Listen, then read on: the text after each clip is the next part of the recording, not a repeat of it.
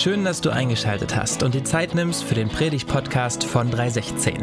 Wir träumen davon, dass unsere Stadt, aber auch dein Leben immer schöner wird.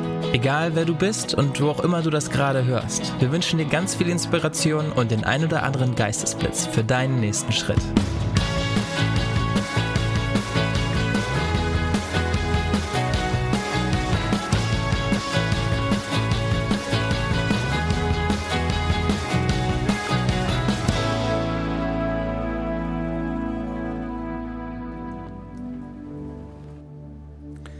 Ein Lied Davids.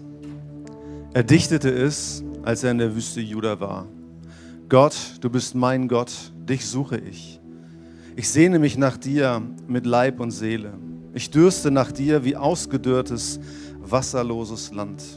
Im Heiligtum schaue ich nach dir aus, um deine Macht und Herrlichkeit zu sehen. Deine Liebe bedeutet mir mehr als das Leben, darum will ich dich preisen.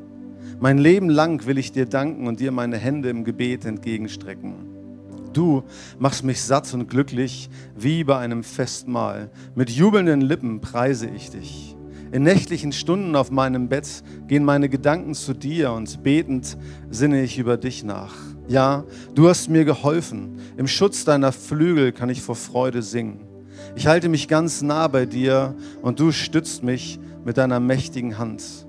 Alle, die auf meinen Untergang warten, sollen selbst hinunter ins Todesreich. Dem Schwert sollen sie ausgeliefert werden als Fraß für die Schakale. Doch der König findet seine Freude bei Gott.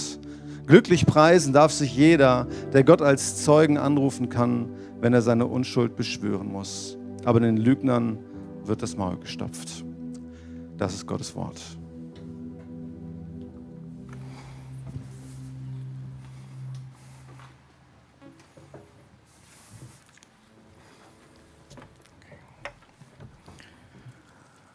Bevor ich das Predigt anfange, ich möchte einfach mit uns beten. Wir danken dir, Herr, dass du unvergleichlich gut bist. Und wir wissen auch, dass dein Wort ist wie das Regen, die vom Himmel kommen, auf diese Erde und das Leben gibt. Und wir beten einfach, dass du diesen Raum erfüllt mit deiner Gegenwart. Wir beten einfach, dass du durch mich sprichst, dass du unser Herz vollbreitet für dein Wort für deinen Trost, für deine Realität, Gott. Wir laden dich ein, einfach zu unserem Herz persönlich heute zu, zu sprechen. Amen. Ihr Lieben, wenn die Welt zerfällt, wenn alles, was für dich sehr wichtig ist, von dir weggenommen wird, kannst du dieser Psalm, was Markus gerade vorgelesen hat, Psalm 63, beten? Kannst du sagen, Vers 4, deine Liebe bedeutet mir mehr als das Leben, darum will ich dich preisen. Oder Vers 6, Gott, du machst mich satt und glücklich wie bei einem Festmahl. Es ist so schwer zu glauben, dass David gerade im Exil ist dass David gerade sich in Wüste befindet. David ist im Exil, das lesen wir in Vers 1, weil sein dritter Sohn Absalom hat gegen ihn rebelliert. Und durch seine Verschwörung hat er geschafft, dass sich das gesamte Königreich von Israel, von David, abwendet. Aber was wirklich, wirklich, wirklich schmerzhaft für David ist, es ist nicht, dass er sein gesamtes Königreich verloren hat, sondern der Sohn, den David sehr liebt, Absalom, er will David umbringen. In 2 Samuel 18, bevor sich die Armee von Absalom mit der Armee von David dem Schlachtfeld treffen, sagt David zu allen seinen Generalen, Egal was passiert, egal was passiert, schön mir mein Kind Absalom. Tu ihm keinen Schaden. Und trotzdem, wenn wir die Geschichte weiterlesen, dann wissen wir, dass Absalom in diesem Schlag gestorben ist. Und als David das gehört hat, wisst ihr, was David gemacht hat? Er heult auf dem Boden. Und er, er sagt, nicht du, mein Sohn, sondern ich bin der, der eigentlich sterben soll. Dies zeigt uns einfach, wie groß seine Liebe für seinen Sohn ist und wie groß seine Schmerzen, sein Leid gerade in dieser Situation ist. Und er schreibt diesen Psalm und er sagt, Gott, du machst mich satt und glücklich. Deine Liebe bedeutet mir mehr als das Leben. So stell dir mal vor, du bist an Davids Platz, du verlierst, was du lebenslang gebaut hast. Die Menschen, den du liebst, sie hassen dich, sie wollen dich umbringen. Was betest du zu Gott? Was sagst du zu ihm? David weiß, dass gerade nicht die Zeit ist, um Gott anzuklagen, sondern jetzt ist die Zeit, um seine Hoffnung wieder auf Gott zu setzen, damit er Gottes Kraft, Gottes Fühle in dieser hoffnungslosen Situation empfangen kann. Und das ist, was David hier tut. Ihr Lieben, ich möchte, dass du weißt, dass Gottes Kraft und Gottes Fühle in den schweren Zeiten nicht selbstverständlich ist. Und versteht mich bitte nicht falsch. Gottes Kraft und Fülle für seine Kinder, für seine Nachfolger sind immer für uns da. Sie sind immer für uns vorhanden. Aber wir müssen auch lernen, wie können wir Gottes Fülle empfangen, besonders in diesen schweren Zeiten. Glaube gibt uns Kraft und Fühle, nur wenn wir fähig sind, aus dem Glauben Gottes Kraft und Fühle von ihm selbst anzuzapfen, von ihm zu empfangen. So, stell dir mal vor, vielleicht hast du 5 Millionen Euro in deinem Bankkonto, aber du hast keine Bankkarte und du weißt nicht, wie du mit, mit Online-Banking umgehst. Diese 5 Millionen Euro in deinem Bankkonto ist voll real. Aber das ist sinnlos, um deine Lebensausgaben zu bezahlen. Erst wenn du weißt, wie man mit Online-Banking umgeht, erst wenn du die Bankkarte hast, dann ist diese 5 Millionen Euro sinnvoll. So ist es auch mit Gottes Kraft und Fülle. Gottes Kraft und Fülle kommen nicht aus Transaktion mit Gott. Gottes Kraft und Fülle kommen von der Beziehung mit diesem Gott. Und deshalb es ist es ein bisschen komplizierter. Und David zeigt uns in diesem Psalm die Prinzipien, um Gottes Kraft, Gottes Fülle in schweren Zeiten zu erleben. Und weil heute so heiß ist, ich mache einfach nur die Hälfte von diesem Psalm, oder? Ist das gut, okay? Damit du nicht umgibst, nach ich dann fertig bin. So, lass uns anfangen. Vers 2. Was, was sagt David in Vers 2? David fängt nicht, oder David konnte auch seinen Psalm anfangen mit dem Klang. Warum Gott? Warum hast du all dies zugelassen? Wo bist du in dieser Situation? Warum hast du nicht gehandelt? Aber er hat das nicht getan. David kann auch sein Gebet mit Bitte anfangen. Gott, ich bitte für Schutz, ich bitte für Versorgung. Aber David hat seinen Psalm nicht damit angefangen. David sagt im Vers 2, Gott, du bist mein Gott, dich suche ich. David benutzt hier den Namen Yahweh, der persönliche Name von Gott. Wenn wir im Alten Testament lesen, Yahweh ist der Name, was Gott zu den Israeliten an dem Berg Sinai offenbart hat. Und David sagt, Yahweh ist nicht irgendein Gott. Yahweh ist nicht irgendeine abstrakte Kraft im Himmel. Yahweh ist nicht ein random Liebe im Himmel. Yahweh ist nicht eine magische Wunschmaschine. Nein, David sagt, Yahweh ist mein Gott. Und Yahweh, du suche ich, dich suche ich. Du sagst, dass jemand deins ist, nur wenn du eine intime Beziehung mit dieser Person hat, oder? Zum Beispiel, Teresa ist meins, weil Teresa meine Frau ist. Weil ich sie liebe, weil ich sie kenne, weil ich mein Leben mit ihr teile. Aber es ist so cringe, wenn, wenn, ich, wenn ich zu irgendjemandem sage, die ich nicht kenne, dass er oder sie meins ist. Es ist super weird. Ja? So Leute, könnt ihr sagen, dass der Gott der Bibel dein Gott ist? Kennt ihr diesen Gott persönlich? Ja? Ist eine regelmäßige Zeit mit diesem Gott eine Priorität in deinem Alltag? Wenn christliche Glauben für dich eine nette Add-on ist, dann ist er nicht dein Gott. Wenn Jesus nur dein spiritueller Coach ist, dann ist er nicht dein Gott. Gott ist dein Gott, wenn sein Wort dein Leben definiert. Gott ist dein Gott, wenn er eine Autorität über dein Leben hat. Gott ist dein Gott, wenn dein Leben an Anbetung für diesen Gott ist. Gott zwingt dich nicht, unter seiner Herrschaft zu leben. Nur wenn du dein Leben ihm freiwillig gibst, dann wird er dein Gott sein. Dann wirst du seins. Wenn Gott dein Gott ist, dann ist er deine Zuflucht.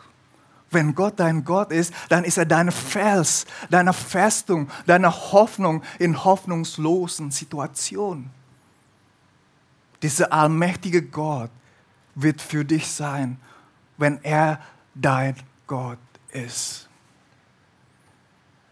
Ist Jesus dein Gott? Willst du, dass er dein Gott ist?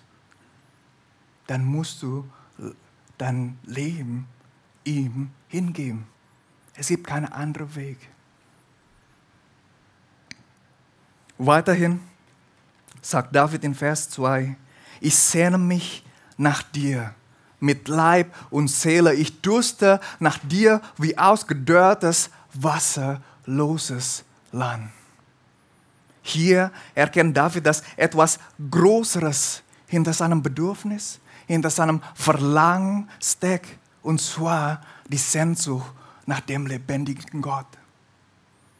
Die Bibel sagt, dass Menschen nach Gottes Ebenbild geschaffen sind. Und das bedeutet, dass wir sind für Gott gemacht. Es ist wie die Gitarre, die auch gemacht sind, damit wir auch damit Musik spielen können. So ist auch unsere Existenz. Wir sind gemacht für Gott. Wir sind gemacht, um ihn zu lieben, um eine intime Beziehung mit ihm zu haben, um ihn zu genießen, um vollkommen von ihm abhängig zu sein. Und wenn wir so leben, wofür wir gemacht sind, dann erleben wir diese Fühle. Und wisst ihr, nicht nur die Christen haben diese Sehnsucht. Unsere säkulare, westliche Welt haben auch diese Sehnsucht. Vielleicht glaubst du mir nicht. Wenn du mich nicht glaubst, dann kannst du einfach nach diesem Gottesdienst im Linden spazieren gehen oder in der List. Dann siehst du, wie viele spirituelle Angebote da draußen gibt. Ayurveda, Yoga, Meditation und die anderen Dinge. Und als ich weiter über das Thema Spiritualität in unserer säkularen Welt recherchiert habe, dann bin ich auf spirituelle Coaching gestoßen. Ja, spirituelle Coaching ist ein sehr großes Business in Deutschland. Letztes Jahr haben sie einen doppelten Umsatz gemacht als den Verkauf von Sportartikeln. Könnt ihr das glauben? Es ist eine krasse Szene. Wenn ihr euch daran interessiert, dann könnt ihr einfach die ARD-Doku oder Arte-Doku oder irgendeine Doku über spirituelles Coaching einfach sehen. Es ist super interessant. Zum Beispiel bei einem spirituellen Coach bezahlst du 180 Euro für 30 Minuten Beratung via Videocall. Oder du bezahlst vierwöchigen äh, Online-Kurs für ganz billig, 350 Euro. Oder die beste Angebot ist, die beste Angebot, ja, regelmäßige spirituelle Begleitung mit WhatsApp-Unterstützung und drei Videocall pro Monat. Wisst ihr, wie viel das kostet? Nicht so viel, nur 11.000 111 Euro monatlich. Cool, oder? So eine Schnapper, richtig.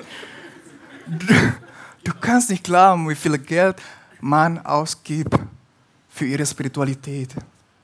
Und all dies zeigt uns, die, wie groß die Sehnsucht nach dem Übernatürlichen ist in unserer säkularen Welt. Die Leute merken, dass diese materielle Welt ihre Durst nicht stillen kann, ihre Leere nicht füllen kann.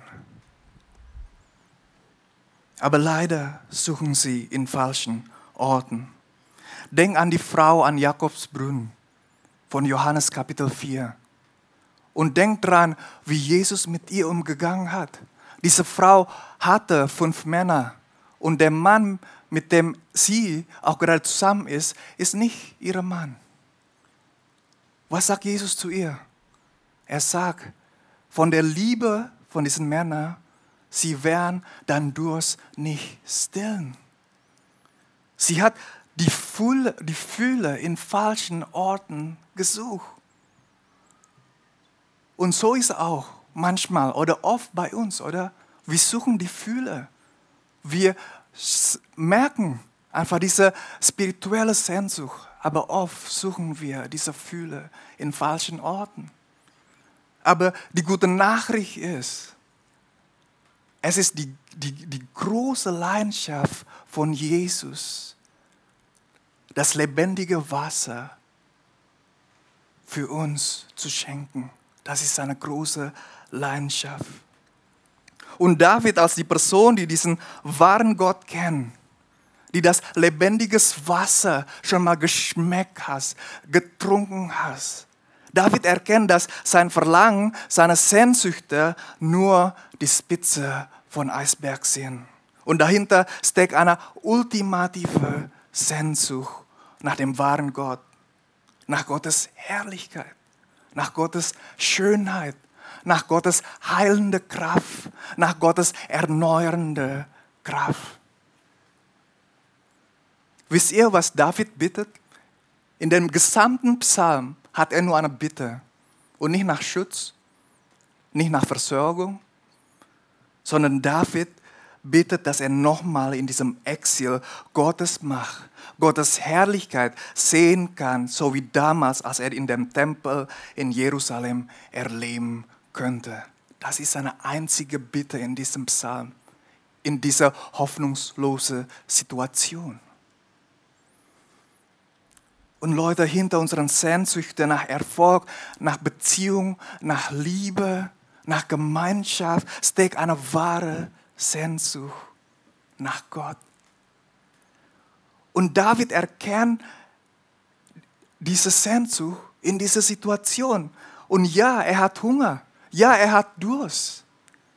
Aber sein wahre Bedürfnis ist nicht nach Essen oder Trinken, sondern nach Gott nach seinem, er, nach seinem erfüllenden Gegenwart, nach seiner Liebe. Und hier ist David bekennt, Davids Bekenntnis in Vers 4. Deine Liebe bedeutet mir mehr als das Leben. Und darum will ich dich preisen. Vers 5, mein Leben lang will ich dir danken und dir meine Hände im Gebet entgegenstrecken. Und Vers 6, du machst mich satt und glücklich wie bei einem Festmahl. Mit jubelnden Lippen preise ich dich, mein Gott. In der Wüste, im Exil, im schlimmsten Umstände seines Lebens findet David Frieden, Freude und Fühle in seinem Gott. Vergleich dies mit unserer reichen Gesellschaft. Viele von uns haben ein sicheres Leben. Viele von uns haben viele Dinge. Aber trotzdem sind wir ängstlich, rastlos und ausgebrannt. Der Heilige Geist hat David Herz so erleuchtet, dass David diese spirituelle Realität erkannt. Und jetzt weiß er, dass Gott selbst viel besser ist als alle materiellen Dinge in dieser Welt. dass Gott selbst viel besser ist als sein Segen, als seine Vorteile.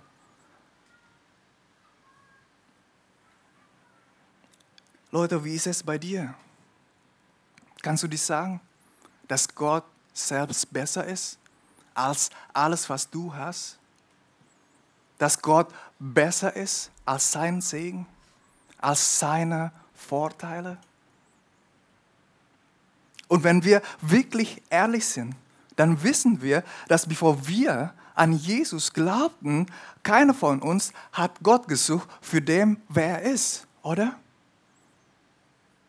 Wir suchen Gott für seinen Segen, für seine Geschenke, für seine Gabe, für seine Vorteile, für seine Wirkung und Wunder in unserem Leben.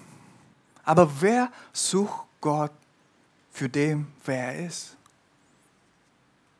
Und so war zumindest bei mir.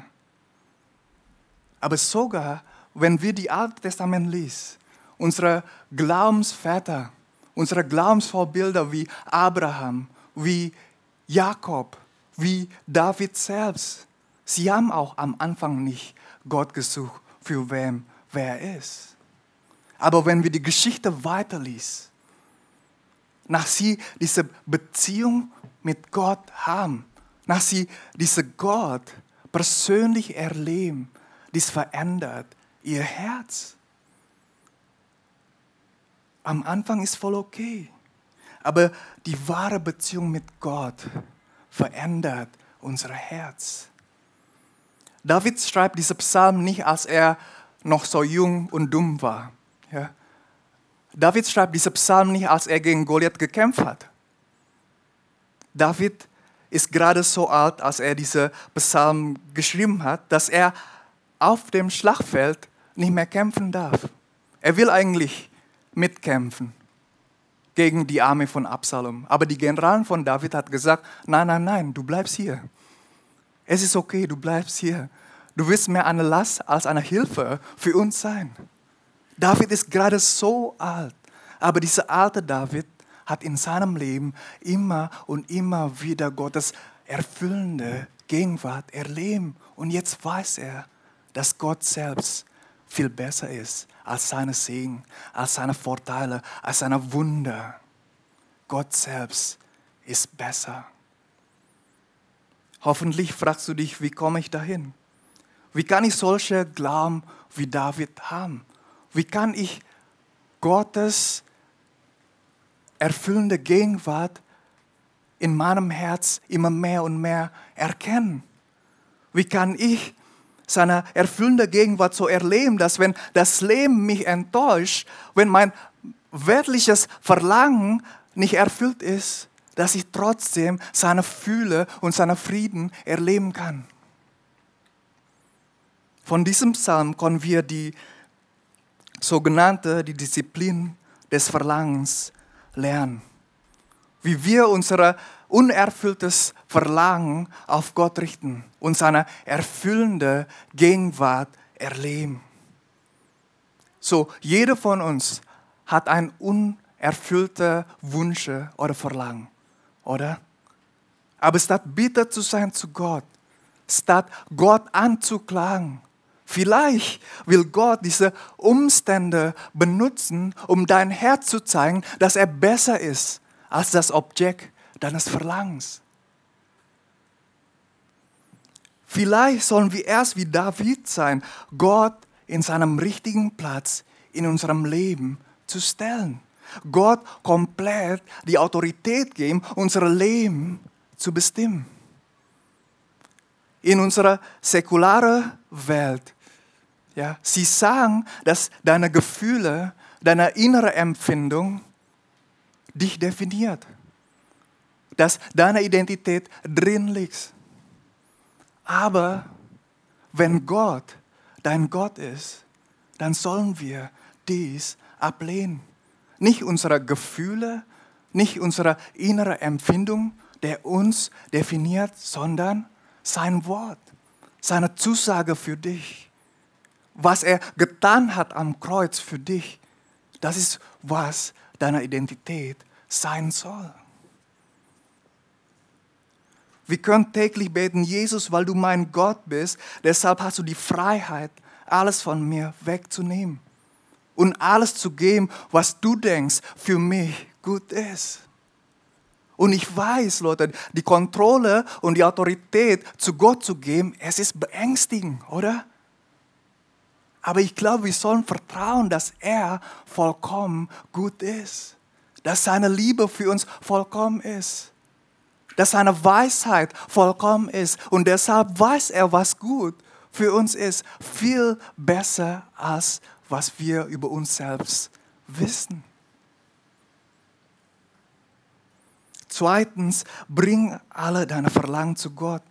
Sei ehrlich mit ihm. Deine Gefühle, deine Verlangen sind für Gott nicht unwichtig. Sie sind wichtig, aber sie sind nicht die wichtigste. Die Bibel zeigt uns, dass es gesundes und ungesundes Verlangen gibt. Ja? Und wir sollen oder wir haben die Freiheit, diese beides Verlangen vor Gott zu bringen. Okay? Vielleicht hast du einen starken Kinderwunsch. Du hast lange gewartet und gewartet, aber du hast noch nicht das bekommen. Vielleicht hast du einen starken Partnerwunsch. Du hast lange gesucht und immer noch keine gefunden. Vielleicht bist du unzufrieden mit deinem Job oder mit deiner Ehe. Vielleicht hast du ein ungesundes sexuelles Verlangen. Und als Mann, ich weiß genau, wie groß dieser ungesunde Verlangen ist. Besonders weil wir leben in dieser voll sexualisierten Gesellschaft. Aber nimm die Zeit, deine Verlangen vor Gott zu bringen, deine Verlangen auf Gott zu richten.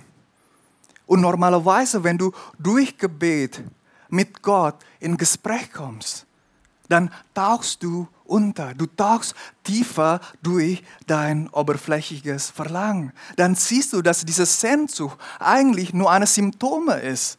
Dann findest du den Kern von deinem Sehnsucht. Vielleicht statt einem Partner ist das, was du wirklich, wirklich willst, eigentlich nur Intimität, Freundschaft und Gemeinschaft. Und statt Anerkennung, was du wirklich, wirklich willst, ist vollkommen gesehen zu werden, vollkommen geliebt zu werden.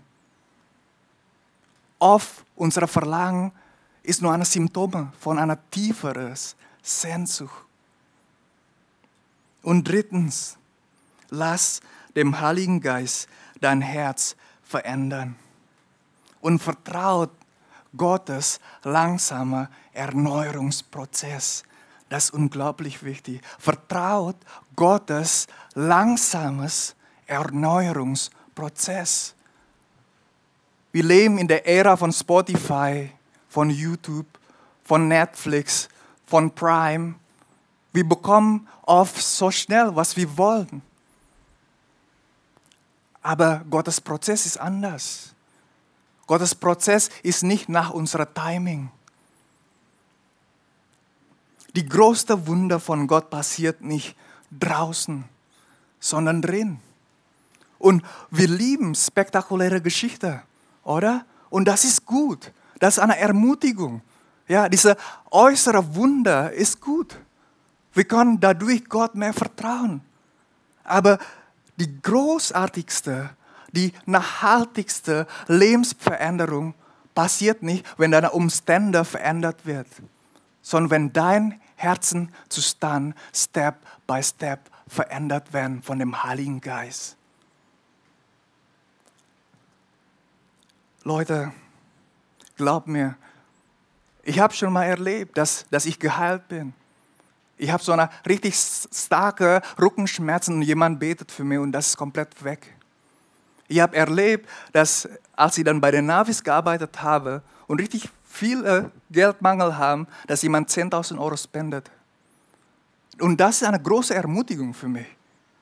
Aber das ist nicht, was mein Herz wirklich verändert. Was, was mein Vertrauen zu Gott verändert. Sondern dieses alltägliche Gespräch mit Gott, das ist, was wirklich mein Herz verändert. Meine Verlangen verändert. Michael John Cusick war ein Pastor. Aber hinter seiner perfekten geistlichen Fassade verbirgt er ein sehr dunkle Geheimnissen. Er hat unkontrollierte Süchte nach Alkohol, nach Pornos, nach billigen Sex. Und obwohl er Kinder und Frau hat, da geht er regelmäßig zu Bordell. In seinem Buch Surfing for God, Discovering Divine Desire Beneath Sexual Struggle, erzählt er, wie sein dunkelsten Geheimnis ans Licht kam, als er von seiner Frau erwischt wurde. Aber das ist nicht das Ende von seiner Geschichte. Das ist der Anfang von seinem langsamen Erneuerungsprozess mit Gott. Bei der christlichen Therapie ist er gezwungen, sich mit seiner Lebensgeschichte, mit seinem ungesunden Verlangen zu beschäftigen. Wisst ihr, im Alter zwischen vier und 16 Jahre alt wurde er mehreres Mal sexuell missbraucht von seinem Onkel. Und er kompensiert alles mit Pornos, mit Prostituierten, mit Drogen und Alkohol. Und trotzdem will er nicht alle Schuld zu seinen Umständen schieben. Er sagt selbst, oder er schreibt selbst, dass er selber verantwortlich ist für seine Versagen, für Sünde, was er gemacht hat. Aber der Heilige Geist hat ihm Step by Step verändert. Je länger er in dieser Therapie ist, hat er mehr und mehr entdeckt, dass seine wahre Verlangen ist, nicht nach sexueller Befriedigung, sondern nach Gott, nach seiner Herrlichkeit, nach seiner Schönheit, nach einer intimen Beziehung mit ihm. Gott hat nicht nur Michael Herz geheilt, Gott, hat, Gott macht sein Leben fruchtbar. Ja, durch Michael Hilfe sind das Leben von tausenden Männern von ihrer sexuellen Süchte, pornografische Süchte befreit werden. Heute ist er ein systematischer Berater und Assistentprofessor im Bereich Beratung für Porno- und Sexsüchtige bei einem theologischen Seminar in Denver. Und es ist nicht so, dass alle seine ungesunde Verlangen einfach für immer weg ist, nachdem er diese Prozesse durchgemacht hat, nachdem er diese Erkenntnisse hat. Er kämpft jeden Tag mit Lust. Manchmal ist es ein großer Kampf, manchmal ist es ein leichter Kampf. Aber wisst ihr was?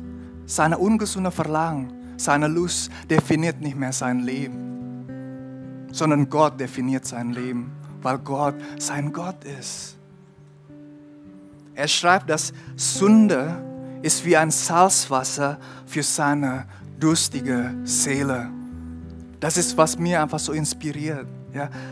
Dass er weiß, dass Sünde wie ein Salzwasser ist für unsere durstige Seele.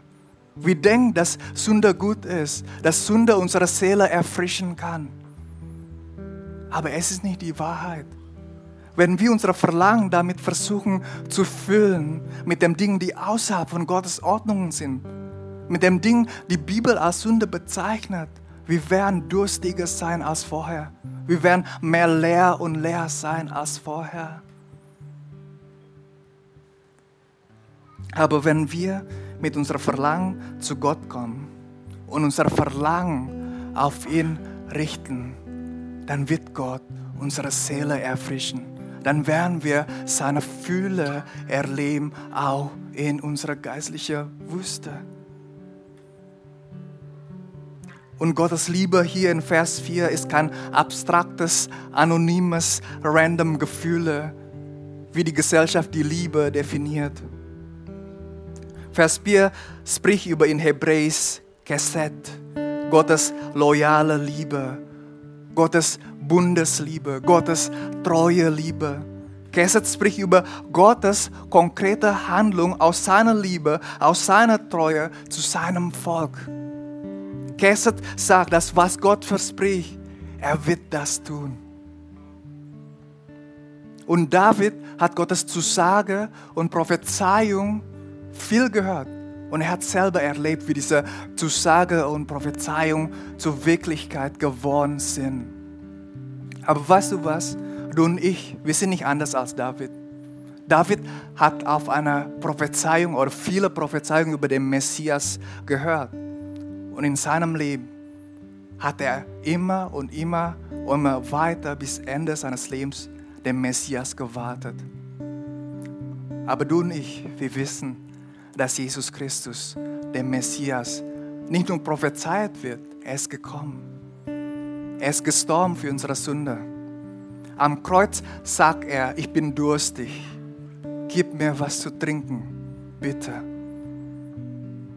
Aber er ist nicht nur gestorben, er ist auferstanden. Er ist auferstanden, damit du und ich dieser Durst, was er gehabt hätte am Kreuz, nie mehr erleben muss. Und er hat dieses lebendiges Wasser für dich. Und er wird nicht nur deine Wüste mit diesem lebendiges Wasser bewässern. Er wird dich, er mochte dich verwandeln zu einer Quelle, zu einer Quelle, damit die anderen Leute, die durstig sind, durch dich dieses lebendiges Wasser auch empfangen können. Wisst ihr? Ihr seid für mehr gemacht. Ihr seid nicht gemacht, um als eine verlorene Wanderer in der Wüste, die ständig nach Wasser sucht. Ihr seid gemacht, damit, damit ihr eine lebendiges Wasserquelle sein wird für die Leute in diesen durstigen Generation. Ich bete mit uns. Gott, es ist so großartig, was du machst. Du bist unser lebendiges Wasser. Und wenn wir dein Wasser trinken, dann werden wir zu einer Quelle sein. Und wir mochten einfach diese Verheißung vertrauen, Gott. Wir sehen, wie durstig unsere Gesellschaft sind, wie durstig die Leute in unserem Stadt sind. Und wir wollen sie dein lebendiges Wasser weitergeben. Und Gott, ich bete besonders für die Leute, die gerade in ihrer spirituellen Wüste sind, dass du sie wirklich persönlich begegnet, dass du zeigst, dass deine Gegenwart viel wertvoll ist als alles, was in dieser Welt sind. Ich bete, dass du sie erfüllen und ich bete auch, dass deine Wille in ihrem Leben geschehen. Amen.